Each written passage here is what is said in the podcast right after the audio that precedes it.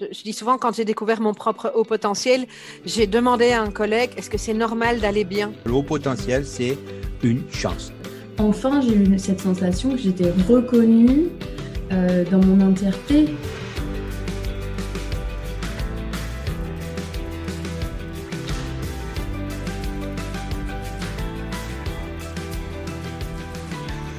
Heureux et surdoué, et si c'était possible? Loin des clichés habituels du haut potentiel, je vous propose ici une autre voie plus concrète au travers de conversations authentiques et optimistes. Après avoir découvert que j'étais moi-même concernée par le haut potentiel, j'ai voulu comprendre de quoi il s'agissait vraiment et comment avaient fait ceux qui étaient passés par là avant moi pour s'approprier cette nouvelle version d'eux-mêmes. Ici, pas de vérité absolue ni de recette miracle. Chaque épisode, solo ou interview, est teinté d'une forte subjectivité, celle de mes invités et la mienne, mais tous sont préparés avec cœur. Vous êtes invités à faire preuve d'esprit critique et constructif, soyez libres de prendre ce qui vous fait du bien et de laisser le reste. Je vous souhaite de belles écoutes qui, je l'espère, vous aideront à faire de votre découverte du haut potentiel une expérience positive. Et si vous aimez ce podcast et que vous voulez le soutenir, sachez que vous avez le pouvoir de l'aider à se diffuser plus largement. Un pouce, des étoiles, un commentaire sur les plateformes d'écoute peuvent faire une grande différence. Bonjour Claire. Bonjour. Merci d'être d'être venue euh, pour euh, enregistrer avec moi sur Heureux et Surdoué et d'avoir euh, si gentiment et spontanément proposé ta présence sur le podcast. Mais c'est un grand plaisir. Claire, on va commencer euh, tout de suite euh, du coup avec euh, ton actualité parce que je sais qu'il y a quelques jours, voire peut-être quelques semaines maintenant, aujourd'hui on est le 6 avril, tu as sorti ton premier livre qui s'appelle, alors avec une couverture que je trouve absolument magnifique, colorée, très très belle, et qui s'appelle donc Dans la tête d'un zèbre, mieux vivre avec un cerveau complexe. Est-ce que tu veux bien, du coup, nous raconter un petit peu ton parcours et qu'est-ce qui t'a amené à euh, cette création qui est quand même pas banale? En fait, moi, j'aime bien dire que, ce livre, c'est un imprévu parce que c'est totalement le cas. Euh, l'année dernière, j'ai fait un burn-out. Donc, euh, j'avoue, c'est le, truc un peu, je veux dire, à la mode, mais c'est vrai que ça revient assez. J'ai fait un burn-out et pour la première fois de ma vie, en fait, j'ai eu besoin de consulter parce que j'avais vraiment l'impression de devenir folle complètement. Et euh, quand j'ai commencé à consulter, euh, bah, du coup, mon psy, c'est vrai que je me suis dit, mais c'est quoi ce psy? Il partait sur plein de sujets différents. Euh, voilà, on avait des, super discussions, mais je ne voyais pas du tout où il voulait en venir. Et au bout d'un certain nombre de séances, il me dit, bah, déjà, vous n'êtes pas bipolaire. Bon, ça, c'est plutôt cool. par contre, j'ai aucune case pour vous cataloguer, entre guillemets, parce que bah, vous êtes juste au potentiel. Et euh, voilà, fin de séance. Et sur le coup, je fais déjà, c'est quoi? Parce que moi, ça ne me parlait pas du tout. Et quand je suis rentrée chez moi, que j'ai regardé, je suis mais c'est foutu de moi. En plus, j'aime pas les maths. Tu vois, les vieux stéréotypes. Euh, voilà. Mais ça en dit long euh, sur. C'est très intéressant, je trouve, parce que c'est quelque chose qui revient très souvent. Ouais, moi aussi, c'était un de mes premiers réflexes, les maths. Et en fait, ça en dit long sur notre société, sur la place des mm, sciences, mm. et en particulier des maths dans la société. Mais, ça. Mais ça en dit pas, pas plus que ça, en fait. Carrément. Et du coup, bah, j'ai commencé à me documenter. Puis mince, je coche quand même pas mal de cases. Et euh, j'ai envoyé euh, un article anodin à mon mari et à ma meilleure amie. Et là, les deux m'ont dit, mais en fait, ça, c'est toi. Je suis bon, d'accord, on va peut-être se documenter un peu plus. Et euh, j'avais des lectures, en fait, qui m'avaient été conseillées. Et donc, je me suis lancée dans, dans la première lecture. Et là, en fait, pour moi, ça a été vraiment le tsunami. Euh, déjà, je me suis mise à pleurer pendant des jours parce que plus je lisais, plus je pleurais, plus j'avais l'impression qu'on l'avait écrit pour moi, en fait. Parce que c'était vraiment, euh, c'était exactement tout ce que j'avais ressenti pendant des années, vécu pendant des années. Et là, en fait, euh, moi, j'utilise souvent l'image du puzzle. J'ai eu l'impression d'avoir la pièce qui me manquait pour enfin rassembler toute ma vie. Mais mmh du coup, c'était un énorme tsunami parce que j'ai eu l'impression de revivre toute ma vie, mais en bloc. Et là, j'ai eu besoin d'écrire parce que avec une nouvelle lecture. Voilà, j'ai oublié des infos, je ne voyais pas les choses de la même manière. Je me suis dit, je vais louper cette perspective-là. Et de base, je suis partie écrire entre guillemets, à cause de ça, parce que j'avais besoin, moi, de, bah, d'écrire tout ce qui me passait par la tête à ce moment-là. Donc forcément, voilà, tu commences par une page, dix pages, vingt pages. Et, euh, et, après, du coup, moi, je me suis beaucoup documentée sur euh, bah, un peu les, caractéristiques, même si j'aime pas trop ce terme-là, mais effectivement, c'est qu'est-ce qui me ressemblait, qui me ressemblait moins, pour mieux comprendre mon fonctionnement. Donc là, je commençais à avoir quand même un, paquet de pages. Et, euh, et donc, j'ai fait lire à, une amie qui, elle, est concernée, mais elle, pour le coup, elle a été détectée étant petite. Donc, voilà, ça n'a pas été brutal comme pour moi. Et là, elle m'a dit, mais là, en fait, ce que tu as, c'est un livre, tu restructures parce que la structure n'est pas bonne, mais après, tu l'édites.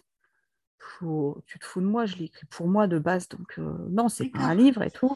En fait, ce que tu, ce que tu dis avoir écrit euh, spontanément et, euh, et, un peu fiévreusement, j'ai l'impression, en tout cas, mmh. dans, dans, ta façon de le dire, c'est ton ressenti au moment de la découverte de ce, mm. de ce haut potentiel et tout en lisant d'autres lectures, en fait? Ah oui, beaucoup. Tout en te documentant sur le sujet, c'est ce que ça t'inspirait à ce moment-là?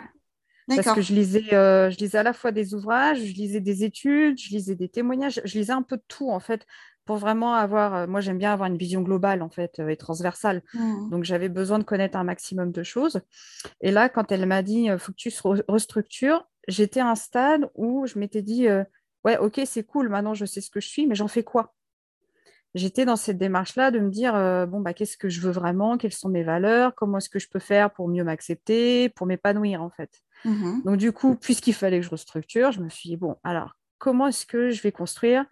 Et j'ai fait trois parties. Donc, la première partie qui est vraiment très généraliste, avec voilà, euh, certaines études, avec euh, le fonctionnement, les caractéristiques, pour poser le décor, entre guillemets. D'accord. La deuxième partie, c'est vraiment ma partie récit de vie, donc tout ce que moi j'ai pu traverser, tout ce que j'ai pu vivre. Euh, donc de la petite enfance euh, en passant par l'adolescence, l'âge adulte, la vie professionnelle, le handicap. Voilà, j'ai abordé euh, vraiment beaucoup, beaucoup de choses, même la parentalité d'ailleurs, quand on est après soi-même parent. et du coup, la dernière partie, c'est vraiment la partie plus ouverture, développement personnel sur, OK, maintenant qu'on le sait, comment est-ce qu'on peut l'intégrer, s'accepter, et euh, en faire une force en fait. Ouais, qu'est-ce qu'on fait avec ça? C'est ça. Hmm. Et donc après, bah oui, c'était bien, j'avais un ouvrage, mais euh, bah, que ce soit mon mari ou euh, bah, cet ami-là, il n'y en a aucun des deux qui m'a lâché jusqu'à ce que je l'envoie à des maisons d'édition. Puis là, je leur ai dit, OK, je vous fais plaisir, je l'envoie, de toute façon, je n'aurai pas de retour. mais au moins, vous allez me fiche la paix. Et puis, bah non, du coup, j'ai eu certains retours et, euh, bah, moi, je marche au feeling comme beaucoup d'entre nous, en fait. Et donc, j'ai tilté sur cette maison d'édition-là euh, et, je suis partie à l'aventure avec eux, en fait. D'accord, ok. Donc, euh, ouais, vraiment quelque chose de, spontané, de, fluide mmh. dans ta mmh. démarche. Oui, parce qu'en fait, bah, quand j'ai commencé à écrire la première version, bah, j'ai mis deux mois. Et après, quand j'ai restructuré, j'ai remis deux mois, en fait quand on regarde bien, en mmh. comptant les relectures, en comptant tout ça. Euh, et, ce que j'ai adoré, pour, ça tu me parlais de la couverture, donc euh, ça m'a fait sourire parce que euh, cette maison d'édition-là, justement, je l'avais aussi retenue pour ça, c'est que j'ai été associée à la couverture. Donc la couverture, c'est vraiment l'image que j'avais dans la tête. Et l'illustratrice est juste géniale, elle a réussi à sortir l'image de ma tête, à en faire la couverture. Ouais, à la lecture de ton livre, ouais. ouais. Bah, et puis à la lecture des indications que je lui donnais, parce qu'en fait, euh, voilà, j'ai beaucoup échangé avec elle. Je disais, alors moi, j'ai ça en tête, j'ai ça en tête, j'ai ça en tête. Et euh, la première fois, j'ai eu euh, cinq propositions de maquettes. Donc, il y en avait une qui se détachait du lot. Et là, je lui dis, bah, alors là, par contre, j'aimerais ça, ça, ça, ça, ça. Et la deuxième fois, quand je l'ai reçue, j'avais envie d'en pleurer, en fait, parce que j'ai dit, mais oui, mais c'est ça que j'avais dans la tête. C'était mmh. énorme. Est-ce qu'il a fallu que tu fasses beaucoup de changements entre la première version, comme ça, spontanée, et puis la version qui est éditée? Bah alors, pas des masses. J'ai restructuré, comme je te disais, en trois parties. C'était plus de reprendre certains passages, les remettre au bon endroit. Euh, il y avait d'autres passages où euh, bah, je l'avais déjà dit à un endroit, je l'avais dit à un deuxième. Donc, je me disais, comment est-ce que je peux rassembler et choisir un seul endroit où le mettre? Bah, À part ça, non. J'ai eu très peu de, de modifications, en fait. D'accord. Et est-ce que tu as eu des premiers retours? Ouais, ah, ça c'est le gros stress. Hein. déjà, je me suis dit, euh, l'éditer, déjà d'une, ça veut dire, il va falloir que j'en parle parce que à quoi même pas, une, même pas une semaine de la date euh, à laquelle je recevais les premiers ouvrages et où j'avais un premier salon, euh, même mes parents ne savaient pas sur quoi j'avais écrit. Ah, et oui. j'osais toujours pas dire que c'était sur le haut potentiel, d'où le zèbre, cerveau complexe, tu vois, j'avais encore. C'est difficile au départ. Hein. Mm. C'est ça. Et là, je m'étais dit, mince, déjà, il va falloir en parler. Et en plus, il faut y avoir des retours. Voilà, c'est ça, il faut assumer. Et en fait, les premiers retours, j'ai adoré parce que ça a été euh, le tout premier que j'ai eu, je m'en souviens, c'était euh, merci de m'avoir si bien euh, défini. Ouais. parce mmh. qu'en fait, je, me retrouve totalement et, et, ça fait du bien de voir que je ne suis pas toute seule. Et j'ai eu énormément de retours comme ça, en fait, ou d'autres, oui, c'est super intéressant parce que on n'a pas que le côté psycho, on n'a pas que le côté témoignage, on a, on a, un ensemble. Et ça aborde pas mal de choses. et il y en a beaucoup, c'est ça, c'est ouais, c'est pas mal parce qu'effectivement, à la lecture, ça m'oblige à réfléchir sur moi-même, à faire une introspection et à me poser des questions. C'était surtout ça, en fait. Ouais. Mais effectivement, je trouve que c'est intéressant. Alors peut-être qu'il commence à y en avoir un petit peu plus, mais auparavant, c'était surtout des livres écrits par des psychologues qui recevaient mmh. en fait en, séance euh, des adultes au potentiel qui étaient en difficulté. Euh, mmh. D'où peut-être euh, une des raisons pour lesquelles on en parle souvent de cette manière mmh. de torturer en fait la difficulté de vivre le haut potentiel. Euh, je, trouve ça, je trouve ça chouette aussi d'avoir euh, des témoignages euh, de personnes qui sont concernées et qui partagent, qui partagent leur expérience. Et toi, ça remonte à quel, quel, moment de, quel moment de ta vie, en fait, le moment où tu découvres? Ah bah, L'année dernière, en fait. C'était l'année dernière, ok. Ah oui, mmh. ça est allé assez vite bah, moi, après, je suis quelqu'un voilà, qui, vit toujours tout vite et intensément. Et en fait, tu vois, euh, toutes les étapes de la colère, la tristesse, euh, jusqu'à l'acceptation, je me suis rendu compte, je les avais toutes vécues en même temps. Donc, je pouvais passer euh, de la colère à la tristesse, à la joie en, l'espace d'un quart d'heure, 20 minutes. Donc, pour ma famille, ça a été très, très compliqué pendant quelques semaines. je le sais. Hein. aussi j'imagine. Euh, ouais, mais, mais je me mets à leur place aussi d'avoir vécu ça. c'est voilà, J'ai de la chance. Hein. J'ai un mari qui me soutient énormément, mais c'est vrai que ça n'a pas été simple. Mais tu n'es pas la seule. Pas, tu, ça me voilà. J'ai en tête d'autres personnes, si tu veux, quand tu me dis ça. Du coup, c'est vrai qu'il bah, y a des choses où tu peux le vivre peut-être sur six mois. Moi, je te le condense en un mois. Quoi. Donc, euh, du coup, c'est encore plus intense. Puisque au lieu de prendre le temps de faire chaque étape petit à petit, bah, en fait, tu as tout en même temps. Oui, mais tu ne le choisis pas de toute façon. Ah bah non. à toi. Donc, euh, c'est ça. Bon, maintenant je le sais, donc euh, c'est bon. Mais effectivement, puis en plus, tu te dis, mais euh, avec le recul, je me dis, ouais, j'avais quand même des, des, indices qui auraient pu me le faire comprendre, parce que j'ai beaucoup de souvenirs qui me sont revenus. Et non, j'ai jamais fait le lien en fait. Il a fallu que ce soit ce professionnel-là qui pose les termes Mmh pour que je commence à me dire euh, ah bon, on va peut-être falloir se poser des questions. Et après, effectivement, ça a tout débloqué. quoi. C'était ça aussi que j'aimais bien dans, le fait d'écrire, c'est qu'effectivement, j'ai eu beaucoup de périodes difficiles, mais derrière, quand on sait enfin ce qu'on est, mais c'est une chance au final. Mmh oui, mais effectivement, euh, tant qu'il n'y a pas cette euh, information qui vient de l'extérieur, de soi-même, ça paraît inenvisageable. C'est-à-dire que c'est même pas une option euh, possible. Donc, évidemment qu'on n'y pense pas. Du coup, on va chercher. Euh, on a euh, d'autres explications. Hein? Il se trouve plein d'autres explications, mais celle-ci n'est pas, n'est juste pas possible en fait. Ouais, bah tu sais, s'il y a des trucs, voilà, moi je faisais toujours trois, quatre choses à la fois je me disais, ouais, mais c'est normal parce que de toute façon, on me demande tout en même temps, j'ai pas le choix. Euh, ou euh, je traitais toujours euh, très vite les informations. Et puis je me suis dit, oui, bah, c'est parce que j'ai un cerveau qui fonctionne bien. Puis voilà, mmh. bah, sans plus. Et, puis après, c'est vrai que moi, j'ai le modèle de mes deux parents. Je, les soupçonne fortement d'être tous les deux pareil. Mais du coup, pour eux, c'était, mais non, on est normaux, puisque eux me voyaient tels que eux-mêmes étaient. Oui tu vois. Et, quand j'étais petite, du coup, quand euh, à l'école, ils ont voulu me faire sauter des classes, parce qu'ils ont voulu m'en faire sauter deux euh, à un moment de la maternelle pour me faire entrer directement en CP, bah de, eux, ils ont refusé pour pas qu'il y ait de décalage de maturité. Et après, c'est complètement euh, passé aux oubliettes, on va dire. Et c'est quelque chose que moi, j'ai su, je devais être adolescente, en fait, parce que je m'en souvenais pas du tout. Ok. Ça n'avait pas pris plus d'importance que ça, en fait, dans votre, euh, dans votre famille, Ah dans votre quotidien. C'était peut-être la norme aussi, en fait, du coup, chez vous, si tout le monde était Ah comme bah ça. oui. Mais c'est ça. Alors, il y a que, voilà, je- moi je sais que, peut-être pas tout le monde, mais eux, ça c'est sûr, eux et moi. Et pour eux, bah non, pourquoi lui faire sauter des classes? De toute façon, bah oui, mais elle va plus vite, mais en même temps, elle est élevée avec des adultes, euh, l'entourage c'est des adultes, donc c'est normal. Tu vois, c'était toujours ça. Ouais. Ouais, ouais, je vois bien. Et aujourd'hui, du coup, euh, donc, euh, par rapport à la, la communication avec euh, tes proches, euh, c'est plus facile? Est-ce que vous avez trouvé un moyen d'en parler confortablement? Alors, l'année dernière, c'était très compliqué parce qu'au moment où je l'ai su, euh, bah moi, tu sais, j'étais super contente, super euphorique, en mode ça y est, je sais enfin ce que je suis, quoi. Ouais. Et j'ai essayé de leur en parler et, et j'ai- c'est la, je l'ai dit à ma mère il n'y a pas longtemps, j'ai dit c'est la première fois où pour moi j'ai eu l'impression d'avoir une porte fermée. Parce que peu importe ce que j'essayais de leur dire, leur faire comprendre, euh, ça tombait à plat en fait. Euh, non, non, normaux. euh, Et voilà. Alors du coup, moi, ça m'a encore plus stressé en me disant, mais si ça se trouve, ils ont raison, je me fais des idées, le psy m'a dit des bêtises.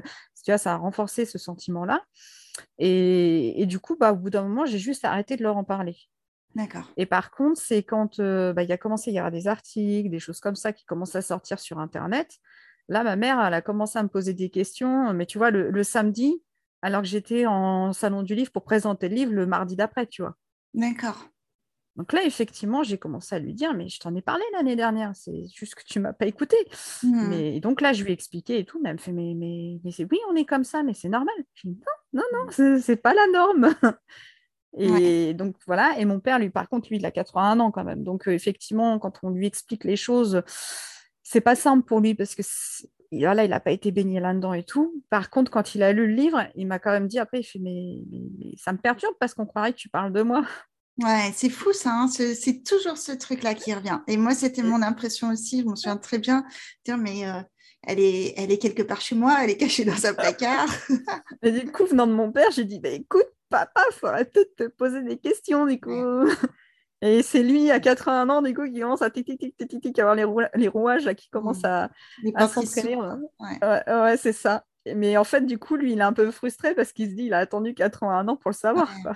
Ouais, ouais. Donc, euh, Mais il est content, du coup, de le savoir. Mhm. Ok. Mais certainement que comme pour toi, ça te paraissait impossible, eux se retrouvent confrontés aussi à la même, euh, la, la même situation en face de quelque chose qui, qui les, qui les dépasse en fait. Et au début, euh, il y a forcément ce rejet de, de ce qui semble euh, bah, pas possible d'arriver. quoi. Ouais, puis comme moi, j'étais sûrement pas prête avant à le savoir, euh, je pense qu'eux n'étaient pas prêts à le savoir l'année Ouais. dernière. Mm. Et ma mère, plus ou moins, est toujours pas prête à le savoir, en fait. Ouais. Et c'est euh, difficile bah, de trouver les mots. C'est difficile de trouver les mots au départ. On a l'impression que tout ce qu'on dit, euh, soit c'est trop, soit c'est fade, soit ça correspond à tout et on, Mm. on essaye de, de simplifier pour euh, que ce soit euh, pour le partager, mais du coup, ça donne l'impression que c'est quelque chose de, de commun, alors que ça l'est pas. C'est ouais, c'est pas simple en fait au départ de communiquer là-dessus, même avec ses proches et même avec les personnes Mm. euh, avec lesquelles d'habitude on communique facilement. C'est ça, et je sais que j'ai discuté, donc euh, bah, ma meilleure amie, elle m'a dit, bon, pff, je suis même pas surprise, bon, Mhm. et, euh, et avec d'autres très bonnes amies aussi, tu sais, c'était un peu en mode gamine, bah du coup, j'ai vu un psy qui m'a dit un truc, que il se pourrait que, tu n'arrives pas à le sortir, et euh, il, m'a dit que peut-être je pourrais être euh, au potentiel. Ouais, c'est un peu ça, je devais être aussi rouge que mon t-shirt ce jour-là, et là, je me souviens de la réaction de cette amie-là qui me fait Ah, ça y est, tu sens enfin que tu as un zèbre. Et là, elle m'a scotché. Je fais, Ouais. Ah, parce que toi, tu le savais, d'accord, bon. Je lui ai dit Mais tu comptais me le dire Et elle m'a dit Mais non, parce que si voilà, fallait que ça vienne de toi et tu n'étais pas prête à le savoir. Alors, sur le coup, je me suis dit Mince, elle, elle s'embête pas, quoi. Elle aurait pu me le dire quand même. J'aurais Mhm. évité d'attendre deux ans de plus, quoi. Et après, avec le recul, je me dis que oui, effectivement, euh, si elle me l'avait dit, j'aurais dit Ouais, Tu me racontes des bêtises et je n'aurais même pas écouté. Oui, mais bon, ça on peut pas le savoir. De toute façon, on peut pas refaire l'histoire, mais euh, enfin, en tout cas, ouais, joli, joli parcours. Et euh, par rapport au burn-out aujourd'hui, est-ce que du coup ça, t'a aidé à guérir de ça, de savoir euh, que tu avais ce fonctionnement atypique? Bah parce que du coup, ça expliquait beaucoup de choses. Euh, ça expliquait bah, le fait que partout où je suis passée, euh, je faisais le boulot de 3-4 personnes et quand je partais, ils en recrutaient deux ou trois pour me remplacer. Ça m'a expliqué aussi pourquoi, bah, peu importe ce qu'on me donnait, je le faisais et même quand je savais que j'avais trop de charges, que j'allais pas tenir. Le fait de pas savoir dire non, parce que dire non pour moi c'était un échec, de dire bah non, je suis pas capable de. Et ça, c'était Mhm. quelque chose que je supportais pas. Donc, tu vois, ça m'a appris beaucoup de choses, en fait. Et ça m'a aussi appris euh, bah, quoi ne pas refaire aussi. Qu'à faire. Ouais, d'accord. Ok, super. Ça t'aide en fait euh, pour, euh, pour l'avenir, justement. Ça te met des, des warnings. Attention, ça, c'est pas bon ça. pour toi. Ouais. Voilà. C'est ça, je m'écoute beaucoup plus et, euh, et même physiquement, tu vois. Euh, moi, j'ai des problèmes de, de dos et euh, l'année dernière, j'ai jamais eu autant de problèmes de cervical euh, bah, que cette année-là, en fait. Je faisais des crises, voilà, obligée d'aller aux urgences parce que je tombais dans les pommes de douleur, des choses comme ça. Et, et je me suis dit, mais c'est pas possible, je suis encore passée sur le billard, c'est en train de s'aggraver, quoi. Et je sais avec le recul que c'était lié aussi au contexte de travail parce que bah là, depuis que j'ai dit, de toute façon, je vais changer de boulot, et depuis que j'ai changé de boulot, bah, comme par hasard, j'ai plus de douleur. Mhm. Donc j'apprends aussi à me dire, euh, bon, bah voilà, faut aussi écouter son corps, parce que quand la tête essaie de dire quelque chose qu'on l'écoute pas, c'est le corps après qui parle. Ouais, exactement. Et puis le corps, il négocie pas. hein. Ah non, non, pour burn-out, il n'a pas négocié. Je me suis retrouvée euh, chez le médecin traitant euh, un soir euh, avec la tension qui avait explosé, euh, grosse fatigue, vertige, tout ce que tu veux. Et je me suis à peine assise dans le, bah, dans, dans le bureau qu'elle a pris ma tension. Elle m'a dit, mais qu'est-ce qui se passe? J'ai même pas pu parler. Je me suis mise à pleurer, en fait. D'accord. Là, là, là, j'ai compris que non, j'y retournerai pas tout de suite. Mhm.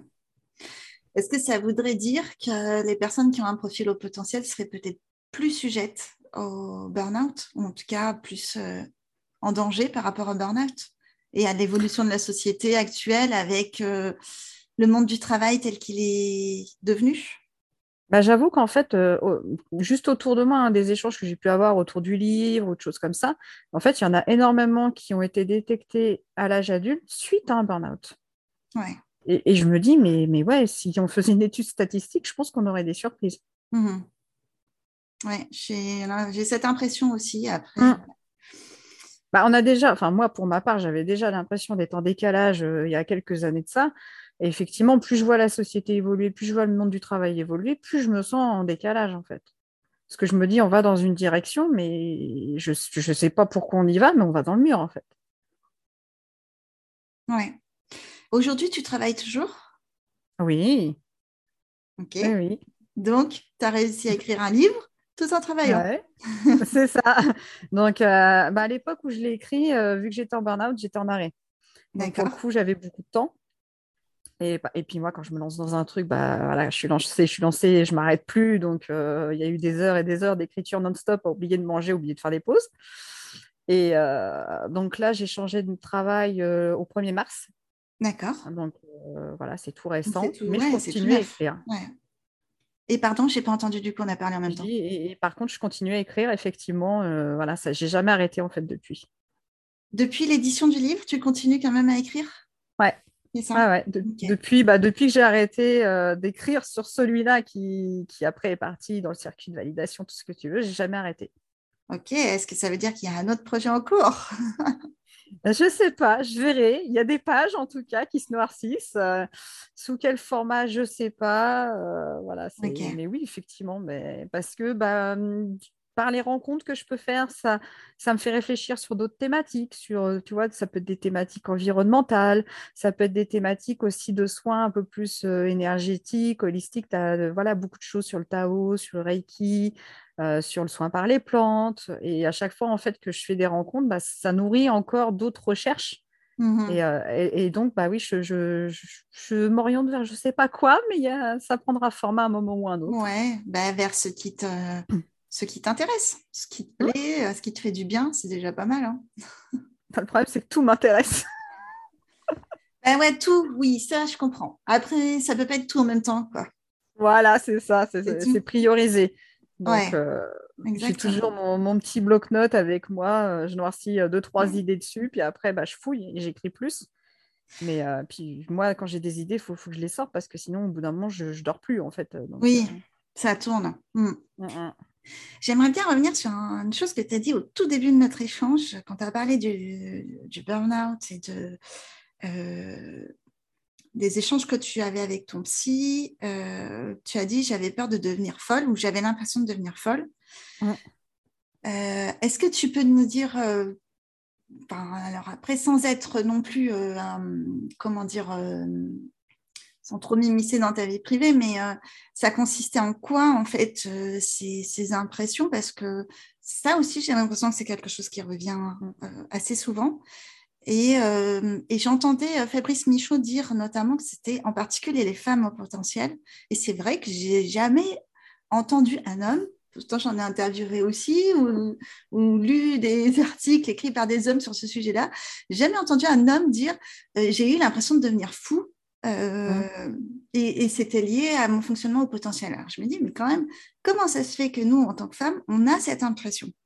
Déjà, en quoi ça, c'est quoi les critères, toi, qui te, qui t'amenaient à avoir ce jugement-là sur toi ou ce questionnement-là?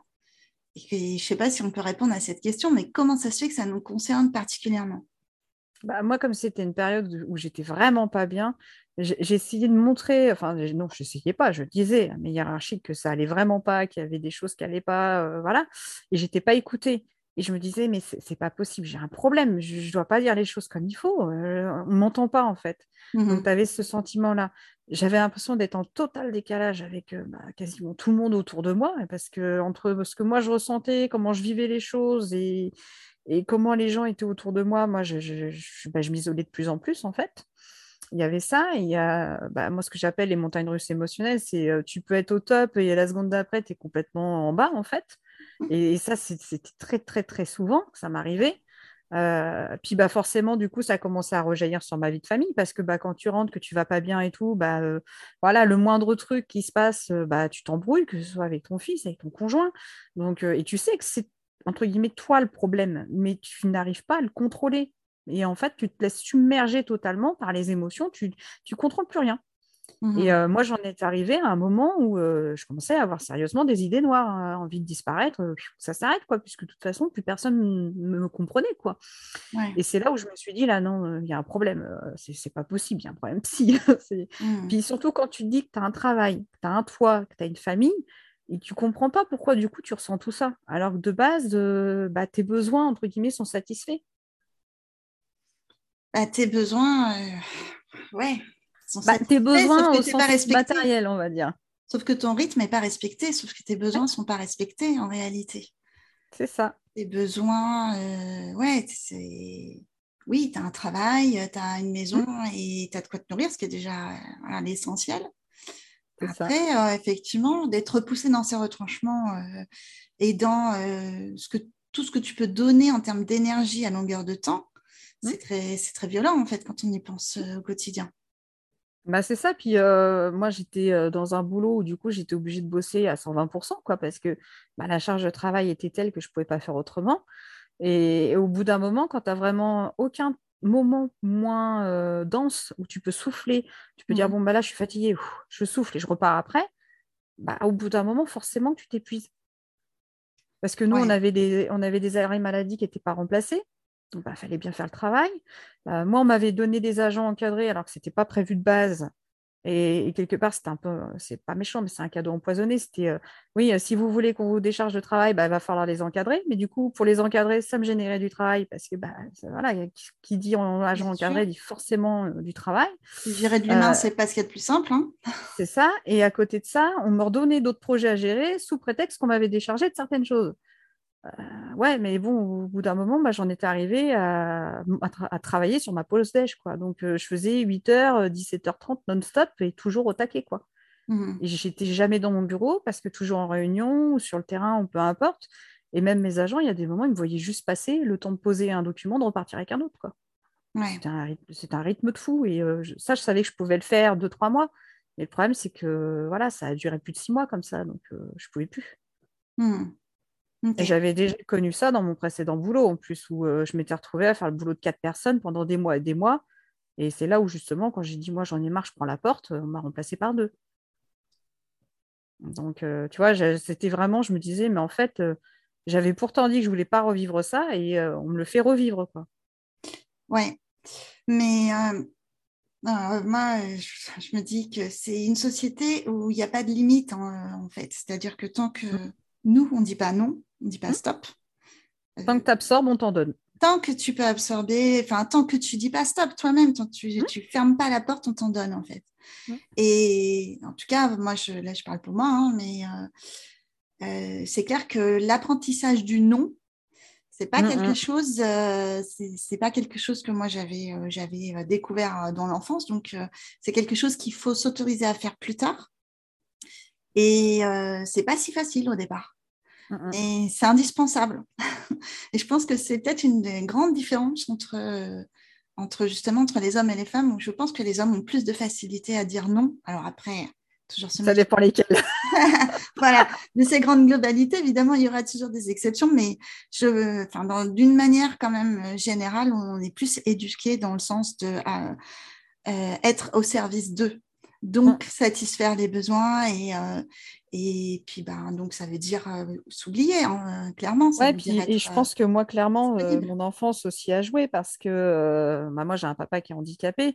Donc, mmh. effectivement, à la maison, c'était toujours s'il avait besoin, on était là. mais nous, bah, on n'avait pas trop à se plaindre quoi, parce qu'on n'était pas dans sa situation. Donc, quelque part, ça te conditionne aussi. Exactement. Exactement. Ouais. Et du coup, tu disais aussi alors que dans la troisième partie de ce beau livre, il y a des astuces et euh, des, euh, comment dire, euh, voilà, tu as développé hein, en fait des, des techniques ou des, des, façons de faire pour être plus épanoui. Mm. Est-ce que tu peux nous en dévoiler quelques-unes? Ben, en fait, je suis partie dans l'idée de me dire, moi, j'ai fait mon introspection, donc j'ai des pistes que je me suis appliquées après, je ne rentre pas énormément dans le détail, mais c'est fait exprès, c'est pour pas que les gens se disent Ah, c'est cool, on a une formule toute prête, on peut l'appliquer. Non, parce qu'on est tous différents, donc même si on a une piste de réflexion, il faut se l'approprier et puis il faut la remanier à sa sauce, entre guillemets, je dirais. Mmh euh, et, par exemple, moi, je, voilà, j'ai 50 000 projets, comme beaucoup d'entre nous, et on a très souvent l'envie de tout faire en même temps, sauf que c'est juste pas possible, les journées ne sont pas extensibles à l'infini. Donc, du coup, je me suis dit, bon, bah, comment je priorise? La priorité, ça peut être, euh, voilà, euh, euh, est-ce que c'est quelque chose qui va me coûter financièrement? Oui, non. bon, si ça ne me coûte pas, ça va me coûter quoi en termes de temps? Est-ce que c'est une heure dans la semaine? Est-ce que c'est une heure par jour? Est-ce que ça rentre dans mon planning? Oui, non. Et à chaque fois avec ces réponses-là, bah, si tu as un non, bah, tu sais que tout de suite maintenant, tu ne peux pas le faire. Mmh Donc, de toute façon, il ne sera pas sur ta première priorité. Et comme ça, tu listes tous tes projets et puis tu vois lesquels sont, entre guillemets, avec tous les indicateurs au vert, et donc, potentiellement, tu peux les faire maintenant. Puis ceux où il y a un ou plusieurs indicateurs dans le rouge, pas, soit ce sera peut-être fait dans six mois, un an, 20 ans, ou peut-être jamais, parce qu'on n'aura jamais la configuration qui permet de les réaliser. Mais rien que déjà de faire ça, bon, bah, on sait ce qu'on peut mettre dans notre plan de charge ou pas. Là, c'est vraiment la, chef de projet, entre guillemets, qui parle. Mais en fait, je me suis dit, si je prenais bah, mes projets comme si c'était des projets de boulot, en fait, et les gérer de la même manière. Mmh. Ouais, une méthode pour s'organiser et, prioriser, ouais. Ouais, c'est ça, parce que bah, moi, c'était ça, c'était, euh, voilà, je veux faire plein de choses, mais euh, je commence par quoi? Et euh, donc, ça a été ça, et puis ça a été aussi de se poser les questions, parce que bah, du coup, je savais hein, que j'allais changer de boulot à un moment ou un autre, mais c'est OK, je fais quoi? Alors, déjà, quel type de travail va me permettre de ne pas m'ennuyer tout de suite? Je ne vais pas en faire le tour au bout de trois mois? Mmh et après, qu'est-ce qui correspond à mes valeurs aussi? Donc travailler, mais en ayant le plaisir d'aller travailler.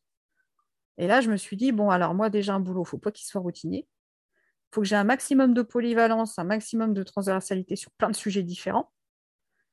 Et euh, si euh, je ne veux pas m'ennuyer, oui, c'est ça, c'est vraiment euh, de la diversité, quoi. Ouais, ça veut dire que ça nécessite de se connaître quand même. Bah ouais, c'est pour ça qu'il y a eu la première partie de j'apprends déjà à me connaître. Mmh. Et, après, ça a été de me dire, mais qu'est-ce qui pourrait correspondre à, mes valeurs? Qu'est-ce que j'ai envie de faire? Et moi, j'ai toujours eu envie d'être utile. Et euh, d'être utile, donc que ce soit directement ou indirectement. Pour le territoire où je suis, pour les habitants, pour peu importe. Et euh, du coup, je m'étais dit, bon, alors, les boulots où j'ai de moins de m'ennuyer, où je serai le plus autonome aussi, parce que voilà, il y, a quand même un besoin d'autonomie il y a les postes de chargé de mission, de chargé de projet. Parce que chargé de mission, chargé de projet, très souvent, on est autonome, on gère des projets différents, il n'y en a aucun qui se ressemble. Donc là, côté polyvalence et côté transversalité, on est bon. Et après, je me suis dit, bon, bah, dans quel domaine? Alors moi, je suis fonctionnaire territorial. D'accord. Je travaille dans un département. Donc du coup, indirectement, je suis utile aux habitants du département. Ouais. Et là, justement, il y avait un poste de chargé de projet, euh, ingénierie au territoire, donc c'est-à-dire accompagner les communes dans la réalisation de leurs projets qui, au final, sont à destination des habitants. Oui. Ok. Tu vois. Donc, pratico-pratique, c'est déjà de, de définir, ouais, de, mieux, de bien se connaître en disant qu'est-ce que j'ai envie de faire, qu'est-ce qui me motive, et ainsi de suite. Et après, bah, j'avais fléché plusieurs offres et j'avais postulé à trois, quatre offres qui correspondaient vraiment à ce que je voulais faire. Ok. Ce travail-là, tu l'as fait toute seule? Oui. Ouais. Oui, parce que j'avais fait un bilan de compétences quand même. Parce qu'en fait, j'étais tellement pas bien. Quand j'ai repris le boulot, je me suis dit, mais en fait, je, je suis bonne à rien. Je, je suis nulle. euh, Je sais même pas comment ça se fait que j'ai eu mes concours et tout. Je- en fait, je suis bonne à rien. Quoi. Mm. Après, il faut dire que l'environnement professionnel était tel que ça m'a pas mal cassé, on va dire. Ouais. Donc, j'ai fait un bilan de compétences où, au final, la, la personne qui me l'a fait passer m'a dit Je comprends pas pourquoi vous venez me voir. Je suis bon, d'accord. D'accord, pourquoi? que- bah, bah, c'est quand elle a vu mon CV, qu'elle a vu euh, ce que je savais faire et tout, elle m'a dit Mais en fait, euh, je vois pas pourquoi vous avez besoin de moi, parce que vous n'avez pas besoin de moi pour le CV, vous n'avez pas besoin de moi pour la lettre de motivation, vous n'avez pas besoin de moi pour les entretiens, vous n'avez pas besoin de moi pour lister vos compétences, vous l'avez fait vous-même sur le CV. D'accord. Elle me dit Donc, je ne vois pas, vous n'avez pas besoin de moi, en fait. Ok. Je fais, bon, bah, ça va pas m'aider. et donc, du coup, c'est pour ça que j'ai commencé à me dire qu'est-ce que je pourrais, moi, mettre en place comme technique euh, bah, pour me débrouiller, en fait. Parce que nul n'est aussi bien servi que par soi-même. Pour avancer, ouais, ouais. Mhm. Voilà. Et puis, je me suis dit, de toute façon, personne ne le fera à ma place. Et à un moment, il y a ça aussi, c'est euh, il y a des choses, il faut se lancer. Ah bah de toute façon, personne ne peut mieux le savoir que toi, ça c'est certain. Hein? Ouais. C'est ça. Après, des fois, l'échange, ça peut aider justement à se questionner et à faire avancer sa réflexion. Mm. Mais, euh, mais les réponses, euh, ouais, c'est toi qui les as. Donc, du coup, voilà, moi, j'avais lu un, un livre, c'était. Euh, euh, comment. Je, je crois que ça doit être un truc du genre comment, comment trouver sa place quand on entre dans aucune case. Et c'était à destination des multipotentiels dans le monde du travail.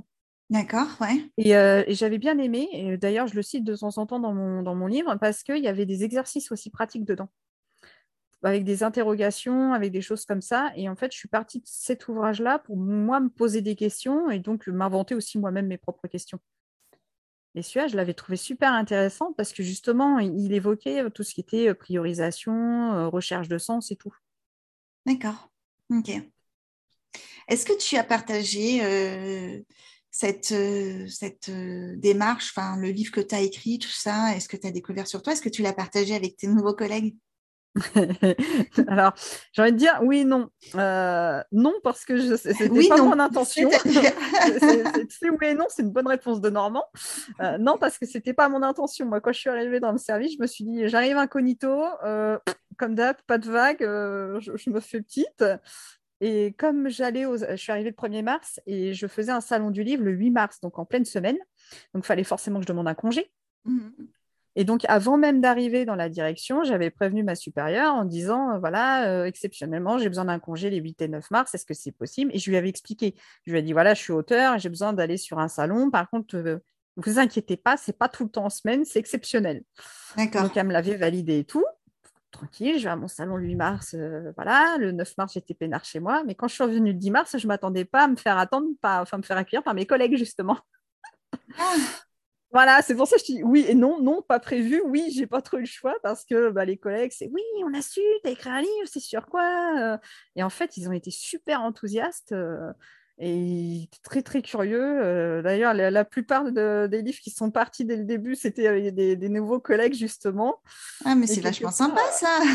Ouais, super. Et quelque part, je me suis dit, bah au moins maintenant, ils vont savoir. Hein Ouais, Ça, c'est fait. Ouais, c'est énorme. Ouais. Ouais, et, euh, et de la part de ma propre euh, nouvelle responsable, en fait, euh, en mode, ouais, c'est un sujet qui m'intéresse et tout. et puis, si tu veux, je connais du monde, je vois s'il y en a qui veulent t'en prendre pour diffusion et tout. la première, super enthousiaste, en fait. Hmm. Donc, sachant que j'avais pas connu ça depuis des années de la part d'un responsable, je suis, waouh, ah ouais. Tu sais, j'avais un peu l'impression de revenir, entre guillemets, dans une forme de normalité, mais que j'avais quitté depuis tellement longtemps que, sur le coup, ça m'a fait quatrième dimension, tu vois. Ouais, c'est vraiment un nouveau départ, quoi. Rien à voir Ouais. avec, euh, avec Ah ouais. euh, bah, ce que tu as connu précédemment. Bah, c'est cool. C'est cool. C'est comme Oui, quoi, euh, c'est possible. Ouais, ouais, puis tu retrouves un esprit d'équipe que j'avais plus depuis des années, tu retrouves euh, voilà, une forme de cohésion, d'entraide entre collègues et tout. Donc, quelque part, tu te dis, ça existe encore. Mhm. Donc, euh, ouais, non, ça fait du bien. Ouais. Et est-ce que tu penses que du coup, encore euh, aujourd'hui, c'est tenable sur le, sur le long terme ou le moyen terme, euh, deux activités comme ça, en parallèle? Ah oui, ça, c'est tenable. Deux activités. Après, j'en ai une autre en tête et là, pour le coup, ça sera plus tenable. C'est quoi? Si tu veux le Ah, partager. bah, ça serait justement de faire, pourquoi pas, des ateliers ou des interventions sur cette thématique-là pour aider, euh, mais plus, aller plus loin en fait que le simple, un simple livre qu'on lit, mais aller plus dans l'échange en fait autour de cette thématique-là. Euh, j'ai commencé à avoir des, des propositions en ce sens. Donc, il y en a certaines, je peux les faire parce que ça, c'est tenable, ça prend pas beaucoup de temps, ça se cale euh, après le travail et tout. Et après, je me dis pourquoi pas effectivement euh, le faire un peu plus. Euh, et là, pour le coup, il faudra, faudra que je vois comment je peux m'organiser. Ouais. Mais ça ne sera pas avant au moins l'année prochaine de toute manière. Donc, euh, Hmm, D'accord. Ok. Chaque chose en son temps. Exactement, tu vois, c'est ça, j'ai priorisé. De Ouais. base, je voulais tout lancer en même temps. Et quand j'ai vu euh, le nombre d'interviews, le nombre de salons, le nombre de séances de dédicaces et tout, j'ai fait euh, non, ça va pas le faire. Ouais, et surtout que tu maîtrises pas forcément en fait euh, cette, ce côté-là. Tu vois, c'est plutôt. euh, Bah, parce que je m'étais dit, euh, ouais, bon, bah, j'ai écrit, c'est bien, mais de toute façon, pff, voilà, il n'y aura pas beaucoup de retours et tout ça. Et en fait, j'avais pas prévu tout ce qui est en train de se passer autour. Et, et là, j'avoue, heureusement que je n'ai pas démarré autre chose en même temps parce que je ne sais pas comment j'aurais fait, surtout que je m'organise de manière à faire tout ça, de préférence la semaine où j'ai pas mon fils, parce qu'on est en résidence alternée. Comme ça, Ok. lui, je, je garde des moments euh, voilà, pour lui. Et de ouais. préférence, euh, je fais ça quand mon mari travaille, parce qu'on n'a pas totalement les mêmes horaires. D'accord. Tu vois, c'est, je jongle avec les agendas entre la résidence alternée, l'agenda du travail, l'agenda du mari et mon Et agenda. ça se passe bien. Ouais, jusqu'ici ça va, j'ai pas pris de rendez-vous en même temps, donc déjà ça va. C'est un peu la, la- la peur au début, pourvu que je fasse pas de boulette. Ouais, ouais. Ouais, J'oublie pas que je suis en vacances à telle période. Mais ouais, non, ça, ça se gère bien. Mais là, effectivement, euh, non, une autre activité à côté, c'est juste pas possible. Ok. Quand tu regardes euh, en arrière, du coup, euh, aujourd'hui, quand tu te retournes, je sais pas moi, euh, ne serait-ce qu'il y a un an euh, en arrière, Mm. qu'est-ce que ça t'évoque? Alors, moi, je pense souvent l'image du papillon, qui, qui est chenille, chenille, pardon, il y a sa chrysalide avant de devenir papillon. Et quand je regarde un an en arrière, c'était vraiment la, ch- la chenille, pour le coup. Parce que je ne savais pas, voilà, je me cachais toujours, j'étais toujours en décalage, je ne comprenais pas, etc. Du moment où je l'ai su, jusqu'à franchement, je, dirais une date exacte, le 8 mars, pour moi, j'étais en chrysalide. Parce que même si j'avais commencé à, me connaître, si j'avais écrit sur ce sujet, je n'avais pas encore été euh, au bout de la démarche. Et à partir du 9 mars, en fait, là, tu as le papillon qui est là. Et donc, je m'assume, je suis comme je suis et je m'épanouis. Le 8 mars, c'est quoi? C'est la sortie du livre? Ouais, en fait, euh, c'est tout bête, mais euh, j'étais au salon euh, de la maison d'édition sur Paris. Il faisait un salon spécifique parce que le 8 mars, c'était la journée internationale des droits de la femme. Mhm. Et donc, tu avais une partie euh, salle où tu avais les auteurs, les dédicaces, des choses comme ça. Mais tu avais une partie, euh, c'était vraiment une, une- une salle de théâtre, donc avec une partie scène, où chaque auteur présentait sur scène son ouvrage et avec des interactions avec le public.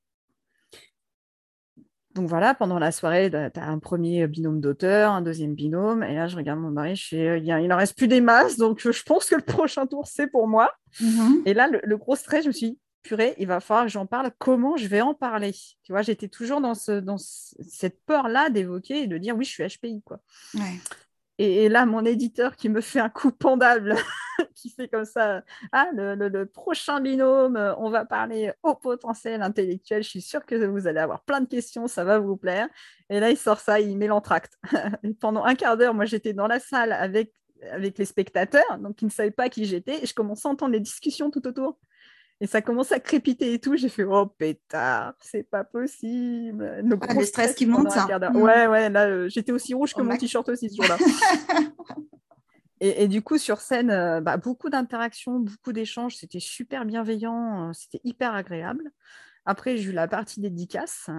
Pareil, plein d'échanges de ceux qui n'ont pas forcément osé parler pendant que j'étais sur scène et qui sont venus me voir après tout seuls. Et en fait, bah, du coup, j'ai pas beaucoup dormi cette nuit-là avec l'effervescence. Et je me suis réveillée dans la chambre d'hôtel à 4 heures du matin et je me suis mise à pleurer. Et, c'est un truc bête, mais en fait, je me, pour la première fois de ma vie, je me suis dit, mais ça y est, je, sais ce que, ce que je suis et je suis là où je devais être.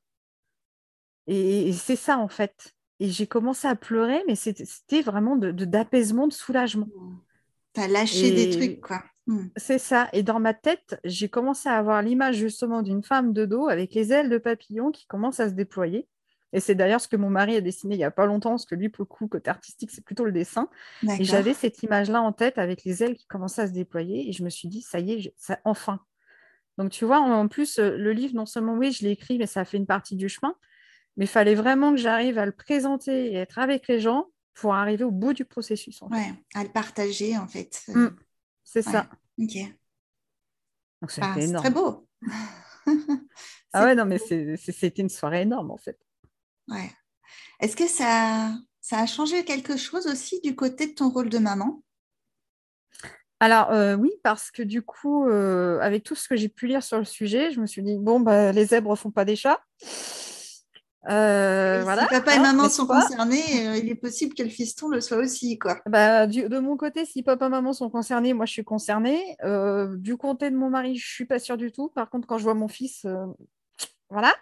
Mmh. Et donc lui, il est complètement hermétique. Hein. Il n'a pas du tout voulu en parler. Euh, il pose très peu de questions sur le sujet. Euh, parce il a quel âge? il, a, il va avoir 15 ans au mois de septembre. D'accord, ok. Mmh. Et mais pour une raison toute simple, c'est quand j'ai essayé de lui en parler, une fois, euh, il m'a dit Ouais, si c'est pour me dire que je suis différent, ça sert à rien, je suis déjà bien assez comme ça. D'accord. voilà, tout est. quelque part, ça confirme, ça confirme quelque chose. Bah oui, puis tu sais, quand, je le vois, euh, je, je, lui dis pas, mais je, suis hyper fière de lui, hyper admirative. Tu vois, en ce moment, il est en train de développer des jeux vidéo tout seul en langage de code. Mmh C'est normal, tous les gamins font ça, bien sûr. Bah oui, bah, bien sûr. voilà. Et donc, du coup, euh, ça me permet d'être plus à l'écoute euh, aussi de, ses besoins, de comment il vit les choses, aussi plus à l'écoute de ses émotions. Je comprends mieux aussi maintenant pourquoi il ne gère pas ses émotions parfois, pourquoi il explose de colère, pourquoi il tient tête, pourquoi. Voilà. ça m'a appris à, comprendre beaucoup de choses. Et ça m'a aussi euh, permis de, comprendre que parfois, quand on discute ensemble, bah, moi aussi, comme j'ai un décalage, bah, on ne se comprend pas. Et donc, euh, oui, je me suis pas mal remise en question, effectivement, en me disant, mais oui, mais alors du coup, euh, si lui, il est comme ça, que toi, tu es comme ça, ouais, il y a, peut-être quelque chose à faire. Mmh donc, euh, et du coup, je suis plus vigilante pour pas qu'il connaisse certaines choses que moi, j'ai pu connaître. D'accord. À l'école ou au collège? Ah, c'est le collège, ça a été l'enfer. Ouais ouais, moi, le collège, c'était l'enfer. C'est voilà. déjà entre le sentiment de décalage, l'ennui permanent, parce que je me suis mmh. ennuyée à mourir jusqu'à ce que c'est pour ça aussi que j'ai quitté euh, l'école à 18 ans avec mon bac en poche. Hein. J'en pouvais plus de l'ennui, j'avais quelque chose à faire. Mmh. Euh, et puis euh, les réactions bah, des petits camarades de classe, parce que moi je travaillais pas, que j'avais tout dans la tête. et je crois que le pire, c'était la réaction des, parents des élèves. En fait, le nombre de, réunions parents-profs auxquelles on est allé avec ma mère, et c'était les parents carrément qui disaient Ah, c'est l'intello de la classe. ah oui. Ouais, et tu as ça, et puis tu avais les parents euh, avec leurs enfants. Bon, tu as eu combien? Ok. Et Claire, elle a eu combien? C'était systématiquement ça. Ils, comparaient toujours leur enfant. Donc forcément qu'après, moi, ils me détestaient au bout d'un moment. Mmh.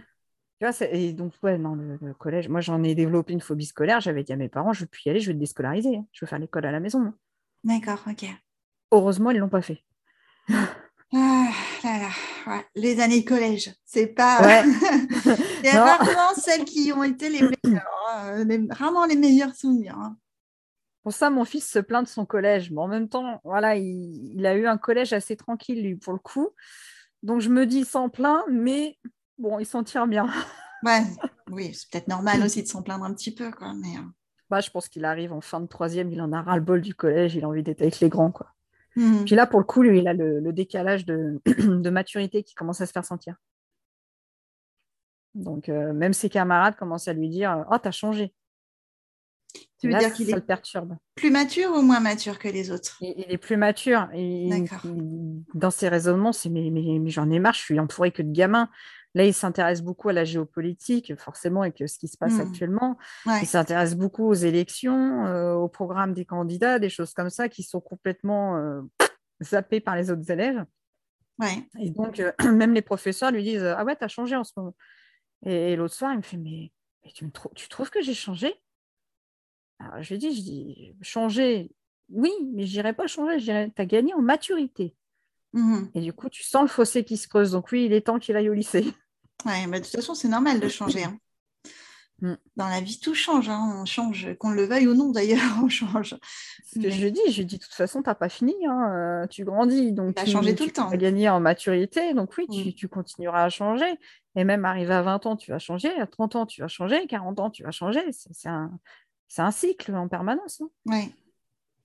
Mais c'est vrai que la situation actuelle peut, euh, peut les happer, en fait. Mm. Euh, ouais.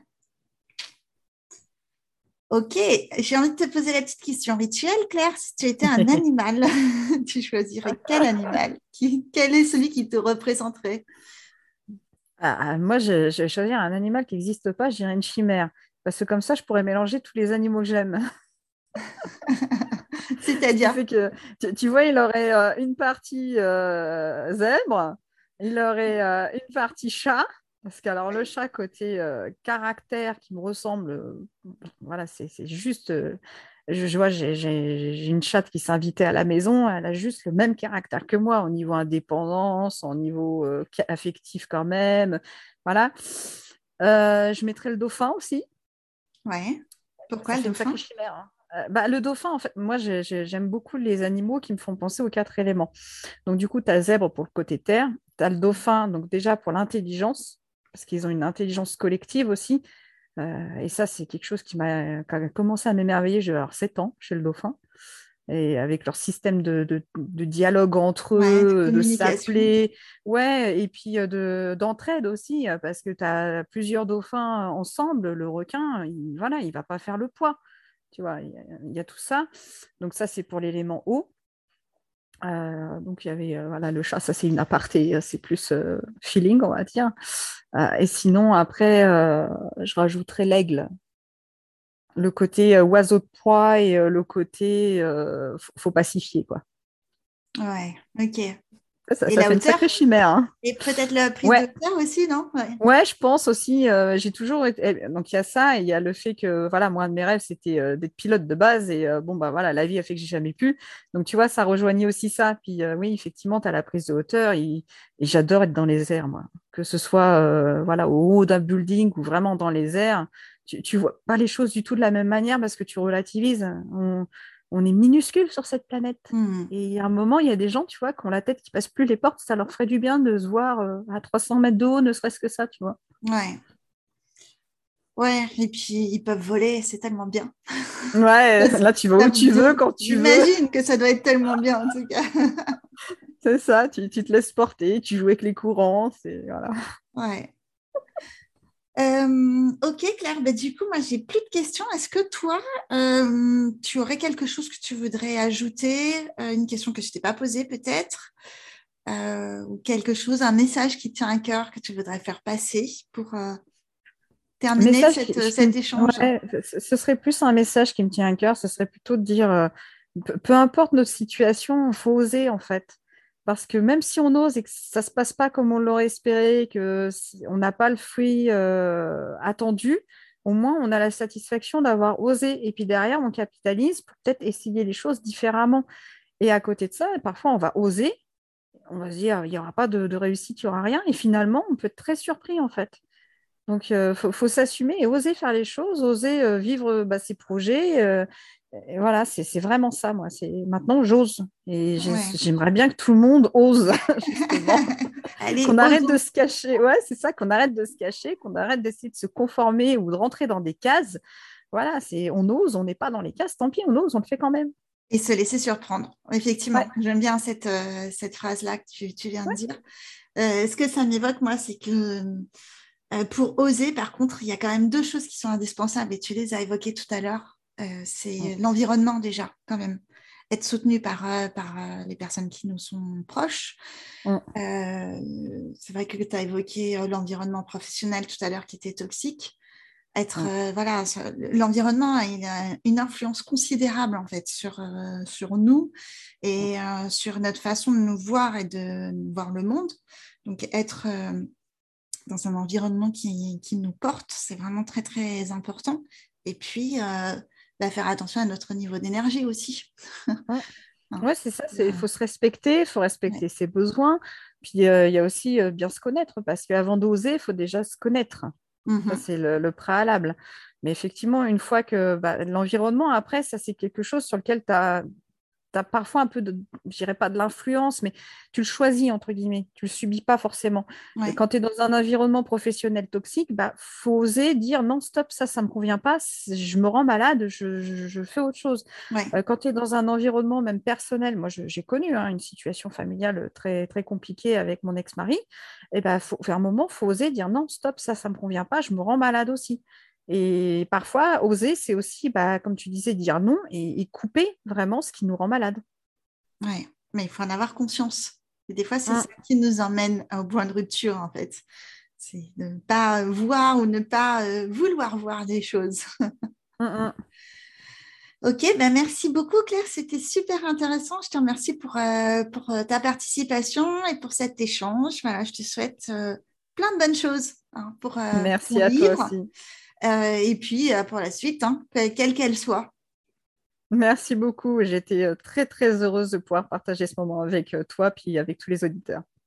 Merci Claire. On mettra dans le descriptif de l'épisode évidemment un petit lien vers, vers ton site internet ou vers, vers le livre. Voilà. Ça marche. Merci beaucoup. À bientôt Claire. À bientôt.